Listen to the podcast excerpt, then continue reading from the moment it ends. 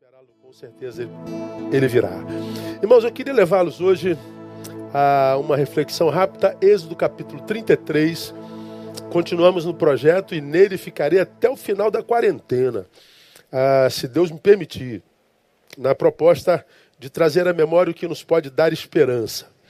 E como já falei aqui nesse mesmo culto, como que a palavra de Deus nos traz mesmo esperança quando ela é lida com com, com verdade, com tempo, com seriedade e com a ajuda do Santo Espírito. Né?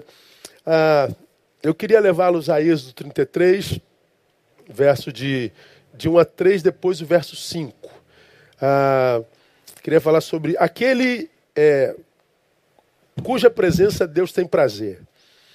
Ah, uma pergunta muito comum que a gente vê nas nossas celebrações e cultos, principalmente os ministros, seja de louvor ou da palavra, perguntarem quando estabelece contato com a comunidade é: quantos aqui têm prazer em estar na presença de Deus?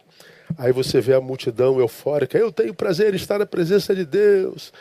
Vou repetir: quantos têm prazer em estar na presença de Deus? Eu tenho prazer em estar na presença de Deus, legal.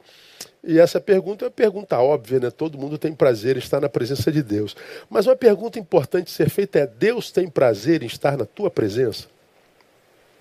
Essa é a pergunta que eu me fiz quando, quando da, da, da, do recebimento dessa revelação aqui. Eu tenho muito prazer em estar na presença de Deus. Agora, será que Deus tem prazer em estar na minha presença? Será que Deus tem prazer em estar na tua presença.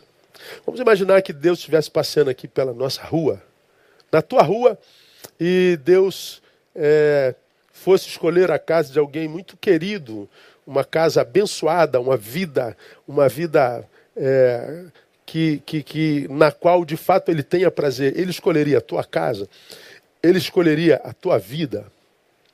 Tem Deus prazer em estar na tua presença? Bom, é, é mais ou menos sobre isso que a gente vai falar, tirando o Êxodo capítulo 33 como exemplo. E Êxodo 33, de 1 a 3, diz assim: Disse mais o Senhor a Moisés: Vai, sobe daqui, tu e o povo que fizeste subir da terra do Egito para a terra a respeito da qual jurei a Abraão, a Isaque e a Jacó, dizendo: A tua descendência a darei. Enviarei um anjo diante de ti, adiante de ti, e lançarei fora os cananeus, os amorreus, os heteus, e os perizeus, e os heveus e os jebuseus, para uma terra que mana leite e mel. Porque eu não subirei no meio de ti, porquanto és povo de cerviz dura, para que não te consuma eu no caminho. Essa palavra do Senhor é, é, é muito forte, não é assim? É, dura, dura, palavra dura. Êxodo capítulo 33, Deus tira o povo lá do cativeiro, atravessa com o povo, e quando manda atravessar para Canaã, ele diz assim: vai, leva teu povo. E toma posse daquela terra que eu jurei a teus pais, Abraão, Isaac e Jacó. Prometi, eu cumpro. Tome posse lá de Canaã. Quando você chega lá com o meu povo, você vai perceber que lá estão os cananeus, os amorreus, os heteus, os perizeus, os heveus e os jebuseus. Mas não se espante, eu mesmo os tirarei de lá. E mesmo que sejam muitos, muitos sairão, todos sairão. E vocês vão tomar posse da terra prometida que que mana leite e mel. Tem uma coisa, Moisés. Eu só não vou com vocês. Eu vou mandar um anjo. E por que, que Deus mandaria o anjo? Porque o povo no trajeto se afastou muito dele, se deformou demais. Nós conhecemos essa história dos que saíram do Egito, todos eles morreram no trajeto. Um trajeto que poderia ser de três, quatro meses, se transformou num trajeto de 40 anos. Porque o povo foi tão desobediente, se desconfigurou de tal forma, foi tomada por uma ingratidão tão profunda, que aquele povo que nasceu no deserto era um povo que já não conhecia o Senhor. E Deus diz: esse povo se tornou um povo de dura cerviz, de cara dura, cara de pau, coração de pedra. E eu não vou caminhar no meio desse povo, porque se eu caminhar no meio de um povo com esse caráter, diz o texto, eu vou consumi-los no caminho. Então, para eu não consumir esse povo cara de pau, cerviz dura no caminho, eu vou mandar um anjo. Então, vai e toma posse da promessa, porque promessa feita é promessa cumprida. Ou seja, o que Deus prometeu a Abraão, Isaac e Jacó, e cumpriu através de Moisés, de tirar do Egito e levar para Canaã, vai ser cumprida e foi. Mesmo que essa promessa é, está, esteja sendo cumprida num tempo em que o povo não merecia. Mas é povo. Novas faces, novas metodologias, novas culturas e até nova religiosidade. Mas Deus está dizendo: é o mesmo povo. É um povo diferente. Embora mesmo povo, é o mesmo povo, embora diferente. Mas como a promessa foi feita ao povo, independente da qualidade de vida desse povo, eu cumpro essa promessa. Mas por amor, eu não vou junto. Porque eu vou esmagá-los no caminho. O meu anjo vai levar vocês. Diante dessa notícia, amados, Moisés reage com todo zelo, com todo carinho, com todo respeito. Lá no versículo 15, Moisés responde ao Senhor, diz assim: Então Moisés lhe disse: ah, Se tu mesmo não fores conosco, não nos faças sair daqui.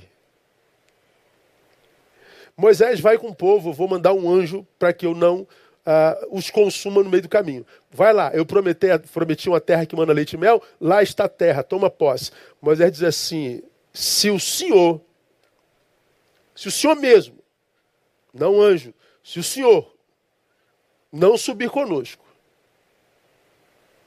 nós preferimos morrer aqui. Nós não saímos daqui.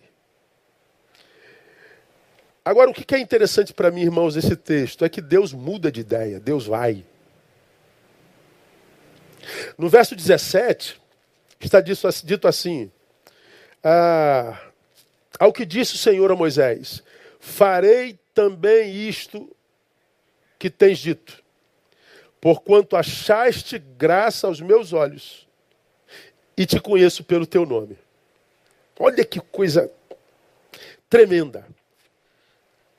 Se o Senhor não for conosco, a gente não sai daqui. Abra mão da terra prometida. Só saímos daqui se o Senhor for conosco. Aí Deus diz assim: Pois bem, farei como você quer, porque achaste graça aos meus olhos. Ou seja, eu senti prazer em você, Moisés. Você me deu um grande prazer nesse exato momento, Moisés. Quem é esse homem que dá prazer em Deus?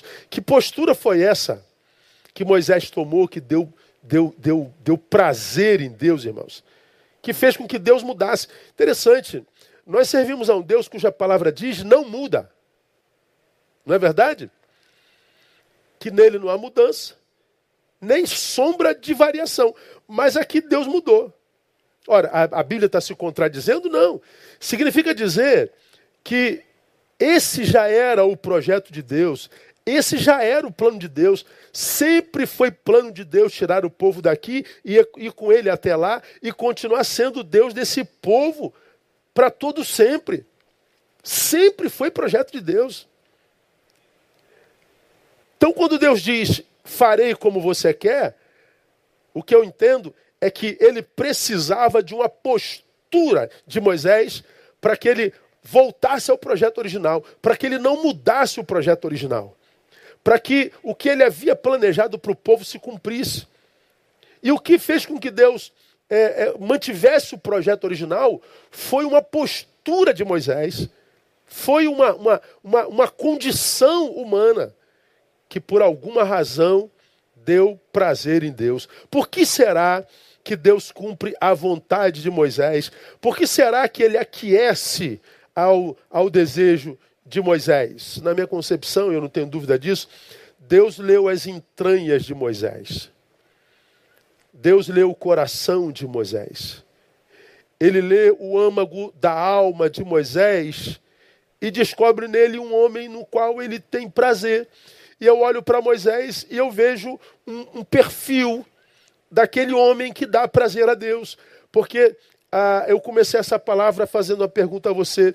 Ah, diante do que você é hoje, você acredita que Deus tem prazer em você? Diante das tuas posturas, diante daquela daquele caráter de servo que você tem hoje, diante daquilo que você sabe é no mundo, mesmo que ninguém saiba, Deus tem prazer em você, mesmo que você esteja entre aqueles honestos que têm coragem de dizer: Não, pastor, o que eu estou vivendo hoje, eu acho que Deus não tem prazer em mim, mesmo que você esteja no meio desse grupo, eu tenho certeza que, ainda que Deus não tenha prazer em você hoje, em você há um desejo de ser um filho no qual Deus dá prazer. Ah, eu tenho certeza disso. Eu acho que todo nascido de novo mesmo que ele esteja em pecado e longe do projeto de Deus, em todo nascido de novo, existe esse desejo, poxa, eu queria ser aquele filho amado em quem ele tem prazer. Poxa, Deus, eu queria que tu olhasses para mim e me visse como um filho amado, sobre o qual tu também viesses a dizer, tu és meu filho amado em quem tenho posto o meu prazer. Porque essa palavra não é só para Jesus, é para qualquer filho que anda em obediência, que cumpre os desígnios do Pai e o projeto do Todo-Poderoso. Eu sei que aqui, não só em mim, há, há um desejo sobrenatural de ser alguém para quem Deus olhe e sinta orgulho. E eu sei que aí do outro lado, onde você está me ouvindo, eu sei que em você também há um desejo enorme de ser alguém que dê muito prazer para Deus, né? Quem sabe para que nós estejamos naquela relação de Hebreus capítulo 11, onde Deus se refere a alguns heróis da fé que ele diz que dos quais ele não tem vergonha de ser chamado Deus. Não me envergonho de ser chamado seu Deus. Por quê? Porque são filhos nos quais ele tem prazer, são filhos que dão prazer a ele. Como que Moisés, nesse caso, deu prazer a Deus? Quem é esse homem que dá prazer a Deus? Vamos ver aqui nesse texto. Primeiro, é aquele homem que deseja mais a sua presença do que o seu poder. Quem é o homem que dá prazer a Deus? Quem é o filho? Qual é o filho que dá prazer a Deus? É aquele que deixa claro para Deus que tem mais prazer na presença dele do que no poder dele. Ah, mas pastor, isso não é óbvio? Não, não é óbvio não, irmãos. Não é óbvio não. Hoje é muito comum na maioria das igrejas de Deus invocar o poder de Deus, vamos buscar o poder de Deus, vamos buscar a autoridade de Deus, nós queremos a unção de Deus, nós queremos o fogo de Deus, ou seja, nós queremos a, a, o que Deus pode realizar. Nós queremos um Deus que pode, nós não queremos um Deus. Nós queremos um Deus que liberta, nós não queremos só um Deus. Nós queremos um Deus que quebra cadeias, nós não queremos só um Deus. Nós queremos um Deus que despedaça a, os ferrões de ferro, nós não queremos só um Deus. Nós queremos um Deus de batalha, que peleje as nossas guerras, nós não queremos só um Deus. Nós não queremos a sua presença, nós queremos o shalom, o da paz, nós queremos o tsebaô, o da guerra, nós queremos o rafá, o que cura, nós queremos o mikadiskim, nós queremos o Deus que tem adjetivos. Nós não queremos a sua presença, nós queremos os seus adjetivos. E Deus sabe quando é que nós o buscamos assim. Moisés deixa claro nesse texto que o que ele anseia é a presença de Deus. Deus está dizendo: vocês vão tomar posse da promessa. E eu vou mandar um anjo meu. O anjo representa o poder de Deus para guiar o poder de Deus para abrir caminhos, o poder de Deus para proteger. O anjo representa o poder de Deus para botar os heteus para fora da terra, os heveus, os jebuseus, os perizeus. O anjo de Deus é aquele que é limpando o caminho, que é abrindo o caminho, que é manifestando o poder de Deus. O anjo de Deus é aquele que ia possibilitar a posse da bênção, a posse da terra. Quando Deus disse que não ia, não estava dizendo que abandonaria. Não. Tudo que eu prometi chegará até aí, até você. Estou abandonando vocês, não. Estou mandando um anjo poderoso. Ele não disse que abandonaria. Seu poder permaneceria representado inequivocamente pela presença do anjo. Mas aí levanta Moisés e diz: Eu não quero saber de anjo, com todo respeito, pai. Eu não estou interessado no teu poder. E quando ele rejeita o anjo, ele não menospreza o anjo, ele revela a imprescindibilidade de Deus. Deus, eu não quero o teu poder, eu não quero anjo que abra caminho. Eu não quero anjo que limpe a terra. Eu não quero anjo que me proteja. Eu não quero anjo para nada. Eu quero a tua presença. Se o Senhor não for conosco, eu prefiro ficar aqui no cativeiro. É melhor o cativeiro na tua presença do que a liberdade longe do Senhor. Nós não estamos interessados na tua promessa. Nós estamos interessados naquele que prometeu, nós estamos interessados na tua presença. E olha, irmãos, que quando Moisés libera o anjo, ele está é, liberando a necessidade do poder. E eu vou te dizer, irmão, eu não sei se há na Bíblia alguém que conheceu o poder de Deus tão de perto como Moisés. Moisés é escolhido por Deus para tirar o povo lá do cativeiro. Ele transforma a vara em cobra. Ele libera uma praga, duas pragas, três pragas, cinco pragas, dez pragas, de forma fenomenológica, miraculosa, sobrenatural, nunca antes vista na história dos homens. Ele evoca a Deus e Deus manda um redemoinho de fogo. Ele evoca a Deus e de dia o redemoinho acabava, vinha uma nuvem que cobria por causa do sol. Ele é aquele camarada que, que, que, coloca o cajado no chão e o mar abre. Ele toca na, na, na, na rocha e, e, e, e, a água jorra. Ele clama ao Senhor, o maná brota da terra, as codornizes voam no deserto. Ele sobe na montanha, traz as tábuas da lei. Esse homem conheceu o poder de Deus, acho que como ninguém na Bíblia Sagrada, mas ainda assim ele diz: o seu poder é incomensurável, mas eu não estou interessado no seu poder, eu quero a tua presença. Moisés experimentou o poder de Deus como ninguém, mas ele não se corrompeu pelo poder que experimentou, nem pelas vitórias passadas advindas do uso desse poder. Moisés confrontou Faraó, que era Deus para aquele tempo. E ele prevalece contra Faraó, ele prevalece contra o exército de Faraó, mas a despeito da, da, da, das bênçãos, da fama, da glória advinda desse poder, ele está dizendo: Deus, eu abro mão de tudo isso por tua presença. A tua presença é a minha maior ambição. Dá para entender porque Deus faz o desejo do coração de Moisés? Quando a gente está diante da enfermidade, a gente quer mais a cura ou a presença de Deus? Diante do perigo, a gente quer mais o livramento ou a presença de Deus? Quando a gente está impossibilitado de ir, a gente fica ansioso pela possibilidade de ir ou da presença de Deus nessa impossibilidade? Quando eu não sei o que fazer, eu desejo mais a sabedoria ou a presença de Deus na ignorância? Vamos ser honestos, irmãos? Muitas vezes nós oramos e não temos experiências na oração, porque muitas vezes nas nossas orações a gente desrespeita a inteligência de Deus. A gente usa palavras bonitas, rebuscadas, palavras que a gente nem usa no dia a dia, no cotidiano. Mas a gente produz algumas palavras bonitas que impressiona quem nos ouve e impressiona até a gente, né? Como você já me ouviu falar aqui, a gente se ajoelha no, no meio da congregação e ora com aquelas palavras rebuscadas, como Augusto Deus Jeová. Ninguém fala Augusto Deus Jeová.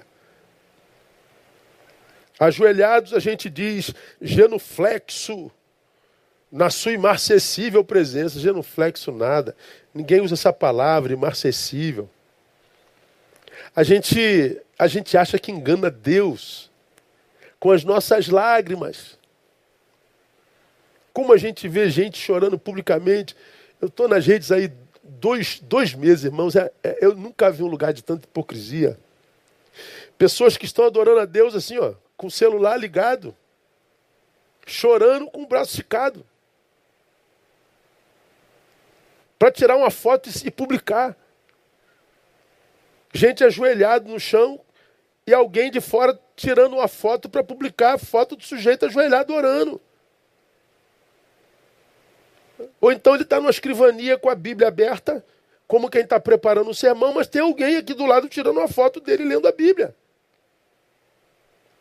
E a gente fica impressionado, oh, como é que esse homem ora, como é que esse homem estuda a palavra. Só que Deus olha do alto e diz hipocrisia, poxa.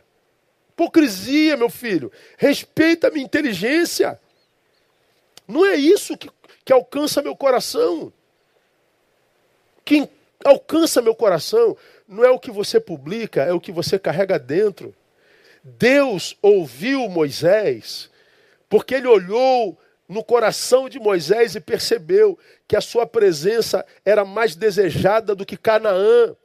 A sua presença era mais desejada do que o pão e, e o leite e o mel. A sua presença era o que ele mais desejava.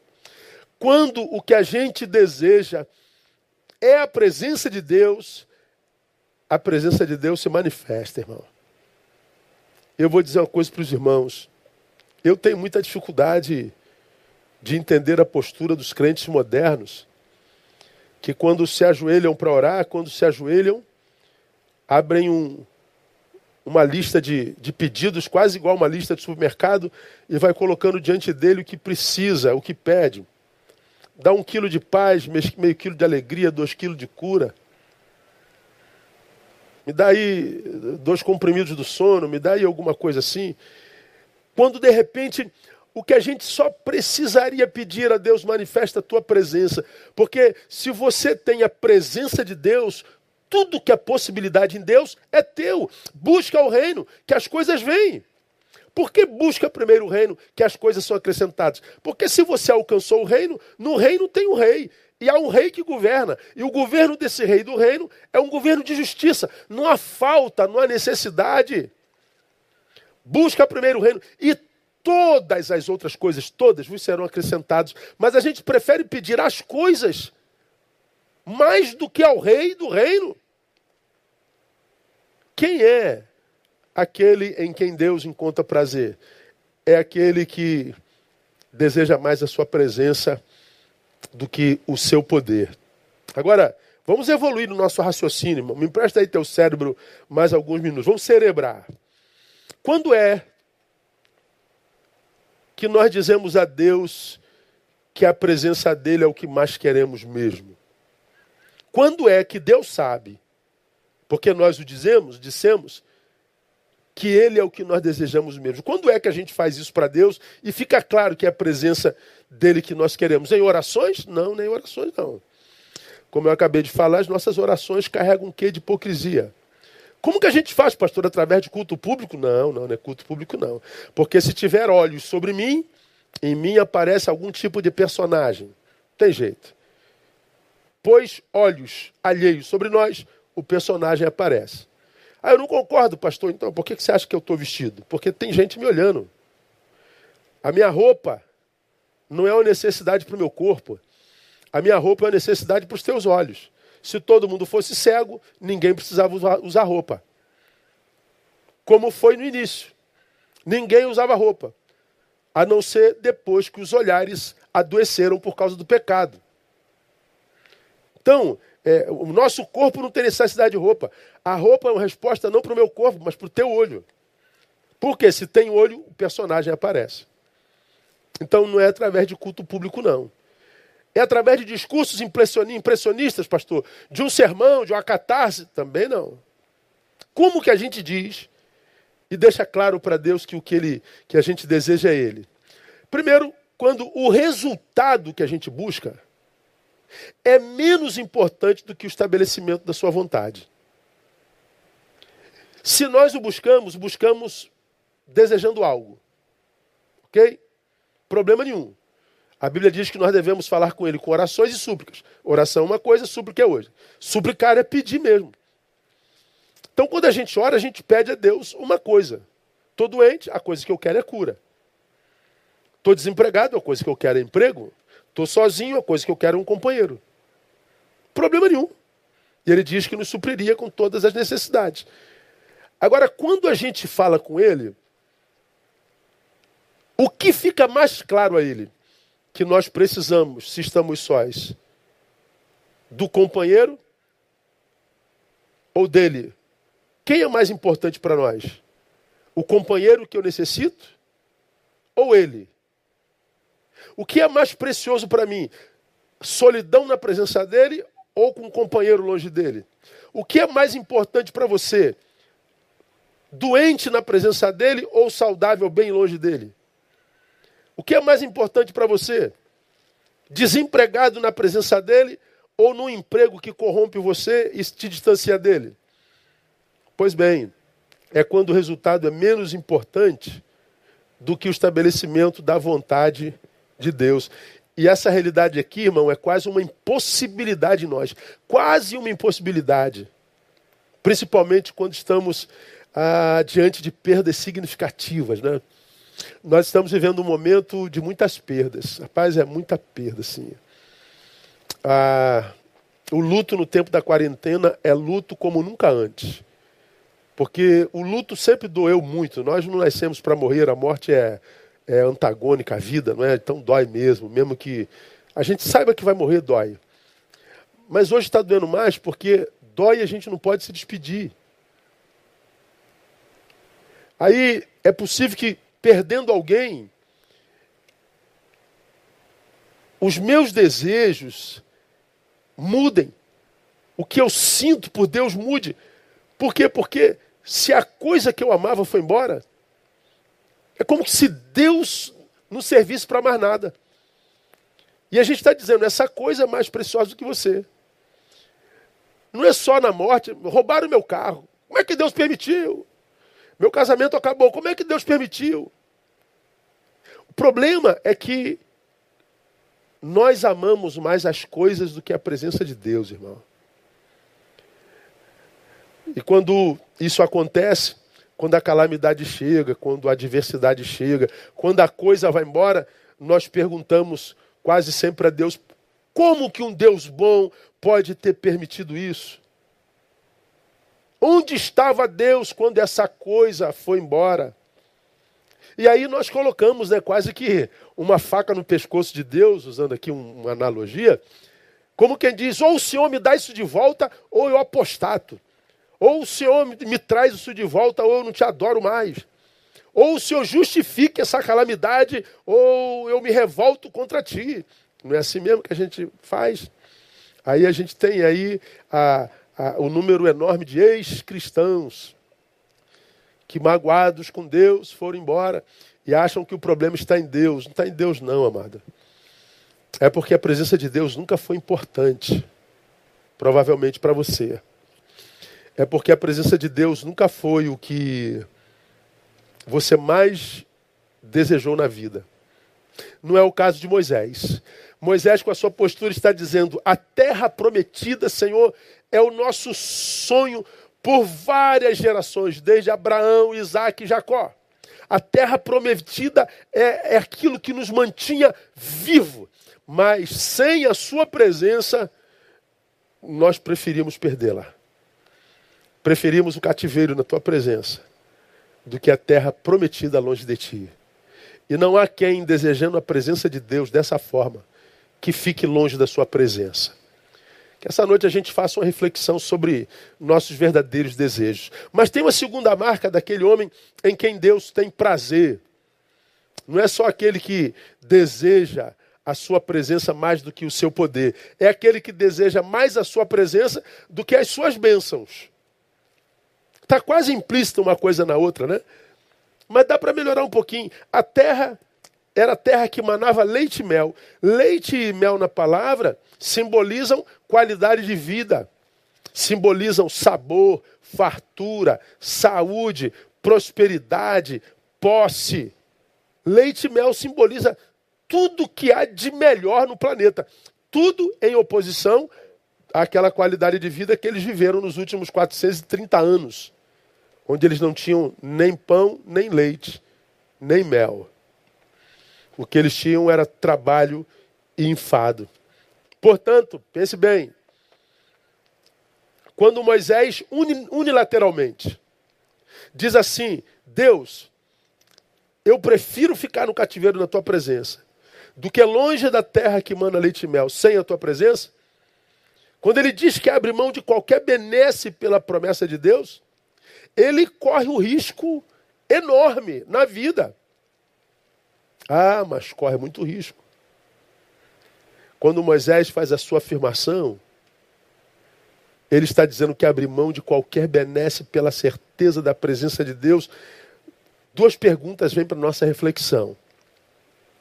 Primeiro, se Deus dissesse para você, ou para mim, que nos tiraria tudo que nós temos a partir de hoje, por exemplo, você ainda continuaria a servir ao Senhor? Se Deus mandasse alguém na tua casa revelar, na sua casa todos serão tomados pela Covid. Você ainda adoraria a Deus se você perdesse toda a sua casa? Se você soubesse que Deus o tomaria uma semana pela Covid, você adoraria a Deus nessa semana? Ah, Moisés abriu mão da terra que mana leite e mel, da promessa feita por gerações pela presença de Deus. E porque ele abriu mão da bênção, a bênção lhe foi dada. Escute o que eu vou lhe dizer agora. Há muita gente que não recebe a bênção de Deus, porque a única coisa que a pessoa quer é a bênção de Deus, e não o Deus da bênção. Porque o teu desejo único é a bênção, você fica sem bênção. E por incrível que pareça, quando a gente está disposto a abrir mão da bênção pelo Deus da bênção, a bênção vem. Quando a bênção, quando a coisa não vira uma obsessão, se eu não tiver aquele homem, se eu não tiver aquela mulher, se eu não tiver uma família, se eu não ganhar tanto, se eu não comprar minha casa, se eu não, se eu, essa obsessão pela bênção te afasta da bênção. Porque você está mostrando, mesmo orando, subindo um monte, fazendo campanha, que o que você mais deseja não é Deus, é a sua bênção. Aqui eu me lembro da, da mulher de Jó, que tinha todo o direito de viver o seu luto, de viver a sua crise, a sua angústia, a sua calamidade, porque ela perdeu dez filhos, perdeu todos os bens e aparentemente estava perdendo o marido por uma doença grave. E ela então surta e diz ao marido: Meu Deus, eu já perdi tudo e agora estou perdendo você. Amaldiçoa logo esse Deus e se mata, está lá em Jó 2,19. Então, 2,9, então sua mulher lhe disse: ainda retens a tua integridade? Blasfemas de Deus e morre. Que Deus é esse que nos tira tudo? Não vale a pena servir a um Deus que não nos abençoa com coisas. Jó, diferente da sua mulher, diz, lá no versículo 10 de Jó 2. Como fala qualquer doida, assim falas tu. Receberemos de Deus o bem e não receberemos o mal? Em tudo isso não pecou Jó com seus lábios. Na boca da mulher de Jó, não vale a pena servir a Deus sem coisas. Deus sem coisas não presta. Jó é o contrário. Com coisas, ou sem coisas, Deus é o meu maior bem. O Senhor o deu, o Senhor o tomou. Quando ele deu, eu dizia: Bendito é o Senhor. Ele tirou, eu continuo dizendo: Bendito é o Senhor. Deus não muda em mim quando coisas se vão. Por isso, quando as coisas claramente se tornaram menos importantes do que Deus, Deus restitui a Jó quadruplicadamente. Por que, que Deus sente prazer em Moisés? Porque Moisés deixou absolutamente claro que a presença dele era muito mais importante do que suas bênçãos. Coisa linda, né, irmãos? Deixa eu terminar. Quem é o homem em quem Deus encontra prazer? Por último, é aquele que se recusa a caminhar longe de sua intimidade. Ele não só deixa claro que a presença é mais importante do que o poder e do que a bênção de Deus, como deixa claro que ele se recusa a caminhar, a ir, a ser longe da intimidade com Ele. Deus, se o Senhor não for conosco, não é na nossa frente, não é na nossa retaguarda, não é sobre nós, conosco.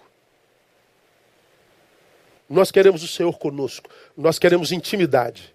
Nós não queremos um Deus que a gente aponta lá, transcendente apenas. Nós queremos um Deus imanente, presente. Nós queremos Emanuel, Deus conosco. Quando eu fazia essa palavra, irmãos, quando eu recebi essa palavra, aquele que se recusa a caminhar longe de sua intimidade, eu me lembrei de um livro de Richard Dawkins, escrito em 2006. Tem tempo, né? Richard Dawkins é conhecido como o apóstolo dos ateus no mundo. Richard Dawkins, em 2006, escreveu um livro chamado Deus, um delírio. Vendeu no mundo inteiro, virou best-seller. No livro, no início do livro ele diz: "Você que vai ler esse livro e tem fé, ao final desse livro não a terá mais". E ele dizia com toda afirmativa que ele provaria por aquelas páginas que Deus é um delírio criado pelos homens. Meus irmãos, os crentes se revoltaram no mundo inteiro. Eu vi no mundo inteiro crentes enfurecidos com Richard Dawkins, amaldiçoando o ateu herege. Como que você pode dizer que o nosso Deus é um delírio, que o nosso Deus não existe. O interessante, irmãos, é que esses mesmos crentes, na prática, quase sempre só se lembram de Deus quando suas necessidades gritam. Como que você pode dizer que Deus não existe? Pois é, o mesmo que faz esse show em defesa de Deus, em defesa da fé, como se Deus precisasse da nossa defesa, como que se a fé necessitasse da nossa defesa. Esse mesmo que toca o tambor e faz esse show pirotécnico, quem é você para dizer que Deus não existe? É o mesmo crente que só fala com Deus para pedir alguma coisa. Que só fala com Deus para tirar de Deus alguma coisa. É aquela pessoa que eu digo que é a noiva de Cristo, mas uma noiva que parece que quer lhe dar o golpe do baú. Só lembra de Deus quando precisa de bênção, só lembra de Deus quando precisa do seu poder. Toda vez que ora, toda vez que fala com Deus é para tirar alguma coisa de Deus. É o cristão materialista. É aquele cristão que tem uma relação utilitária com Deus. Essa relação utilitarista é quase sempre um comunicado tão herege e grave quanto ao de Richard Dawkins. Richard Dawkins disse: Deus, um delírio.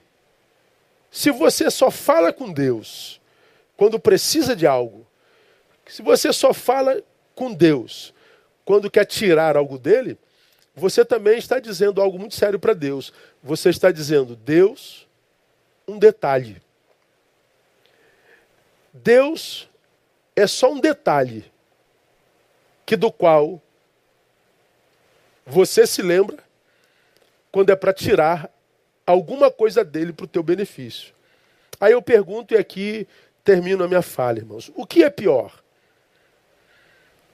Um cristão dizer que Deus, um ateu, um ateu dizer que Deus é um delírio, ou um cristão tratar a Deus como um detalhe? O que, que é pior? Eu acho que é muito pior. Um cristão tratar a Deus e a sua presença como um detalhe. A minha oração, irmãos, é que eu e você, se ainda não somos, venhamos a ser um filho, um servo, um cristão, que aprenda a amar a Deus mais do que a sua bênção, a desejá-lo mais do que o seu poder. Que Ele nos ajude a tornarmos-nos alguém que se recusa a viver um relacionamento com Ele que não seja de intimidade. Que nós nos recusemos a viver com Ele um relacionamento de distância dominical, portanto cronológico, geográfico, portanto só dentro de um culto, dentro de um templo, mas que Ele nos dê a graça de passarmos pela vida desejando sempre, não como algo importante na vida, mas como algo imprescindível na nossa vida. Porque para aquele que o trata como algo imprescindível, ah, esse alguém nunca será esquecido por ele quando da manifestação da sua presença. Que ele nos abençoe e que ele nos alcance todos os dias, o tempo todo, com a sua presença. Amém, amados? Louvado seja o nome do Senhor, para sempre adorado seja o seu nome, no nome de Jesus. Nós vamos caminhar para o final, sim, e antes desse final nós vamos orar, lembrando daqueles nossos irmãos que estão enfermos, estão acamados, estão lutando contra a Covid-19, não só, mas contra outras enfermidades também. A gente continua orando é, por aquelas famílias enlutadas, por aqueles que ainda têm um parente que está internado, como o pastor Alisson, como, como o Diego e, e outros mais.